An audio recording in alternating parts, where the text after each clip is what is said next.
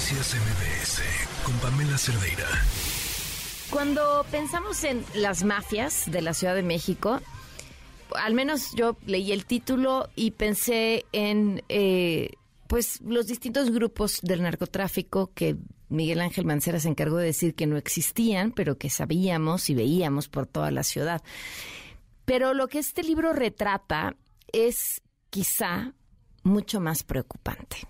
¿Y, por qué digo que más preocupante? Porque muchas de estas mafias, pues las vemos todos los días. Son parte del ir y venir de quienes vivimos en esta ciudad y, funcionan con millones de pesos detrás, con funcionarios públicos coludidos, eh, con, pues que, como si fueran una semillero de personas para mítines, para llenar el zócalo, para ir de golpeadores, con la parte más baja y chafa de la política, aprovechándose pues en la inmensa mayoría de estas historias, además de la necesidad de la gente o a costa de la gente. Hablamos, por ejemplo, de los mercados, eh, de cómo son eh, pues extorsionados quienes quieren tener un puesto en un mercado. Hablamos de los taxis, hablamos de los taxis pirata, hablamos del metro de la Ciudad de México, no solamente esas mafias que hemos visto últimamente con la gran cantidad de investigaciones que se han hecho, el papel del sindicato, las refacciones que se compran que nunca llegan, pero también las de los eh, bocineros, pero, o sea, para donde volteemos a ver, la de la prostitución.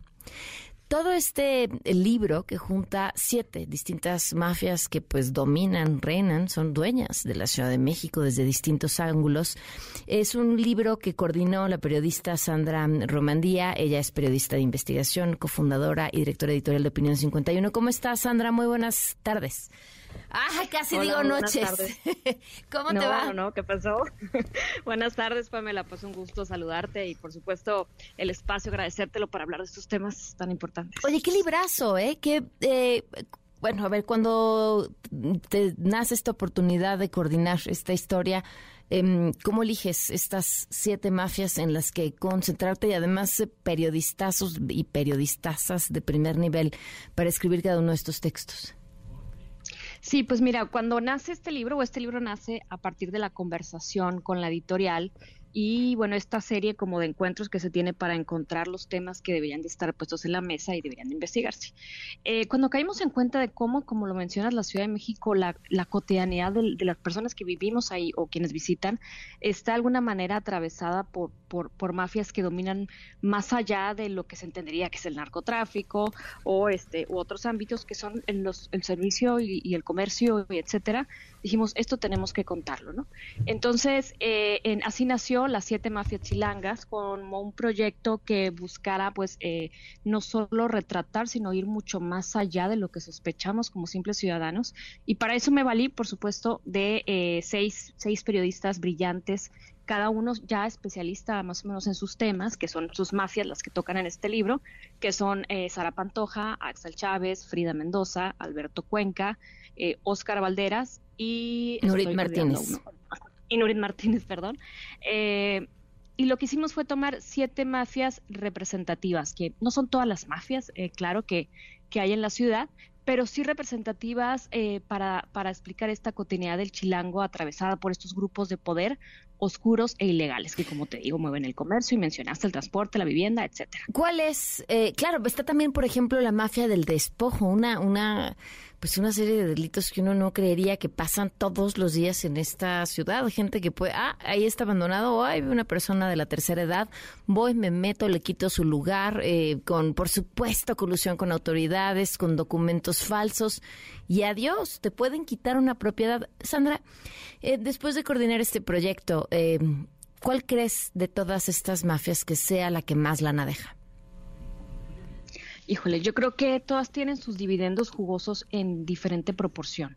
Como por ejemplo hay unas sumamente oscuras de las que hay algunas aproximaciones, como el caso de la trata o el sexo servicio, pero en otro caso el del metro, que es mucho más fácil de, de alguna manera auditar el dinero que está manejando el sindicato del metro, que es el capítulo que a mí me tocó escribir y que es el que, el que describo como la mafia eh, que, que, está generando pues realmente todo el, el deterioro y etcétera en el metro, por supuesto, con una jefa de gobierno que no ha sido capaz de, de ponerlo en, su lugar y de desmantelar esta mafia, pero que sabemos en números que se quedan con millones y millones de pesos oficialmente solo para sus viajes, por ejemplo, sus actividades, y que de alguna manera eh, se han logrado documentar múltiples desvíos que son los que ellos manejan oficialmente.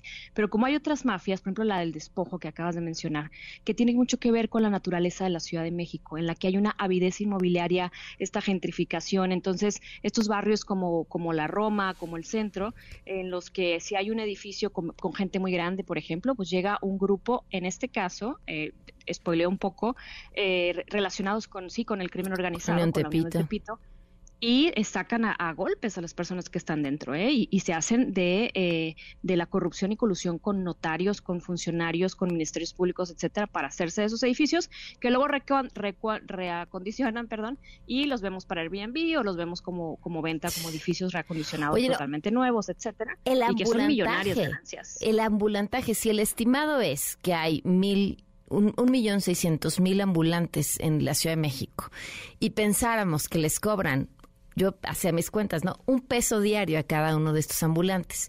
Y luego pensé, ya leía más adelante, decía, no, pues las cuotas van entre los 20 y 150 pesos diarios, depende quién, ¿no? Porque además son distintas personas las que cobran y distintas razones por las que no cobran. Eh, o sea, son cifras que no caben en la cabeza. Así es, es, un, es un negocio oscuro, regular, muy oneroso, el que por supuesto uno de los hallazgos de este libro es que pues ya le puso los ojos el crimen organizado, este, lo que entenderíamos como mafia o los, los grupos del narcotráfico, eh, los cárteles en la Ciudad de México, porque se dieron cuenta que pues es una manera muy fácil de sacar negocio y en la mayoría de estas mafias ya están entrando o ya las tienen tomadas como en el caso del despojo o en el caso del ambulantaje que es muy claro lo que sucede en el centro de la Ciudad de México. Pues Sandra, hay que leer este libro de verdad, Siete mafias eh, chilangas coordinado por Sandra Romandía, es espectacular, un panorama triste pero real de lo que es esta ciudad. Muchísimas gracias. Muchas gracias, Pamela. Eh, ojalá puedan adquirirlo. Está en cualquier librería, las siete mafias chilacas. Un abrazo. Noticias MBS con Pamela Cerdeira.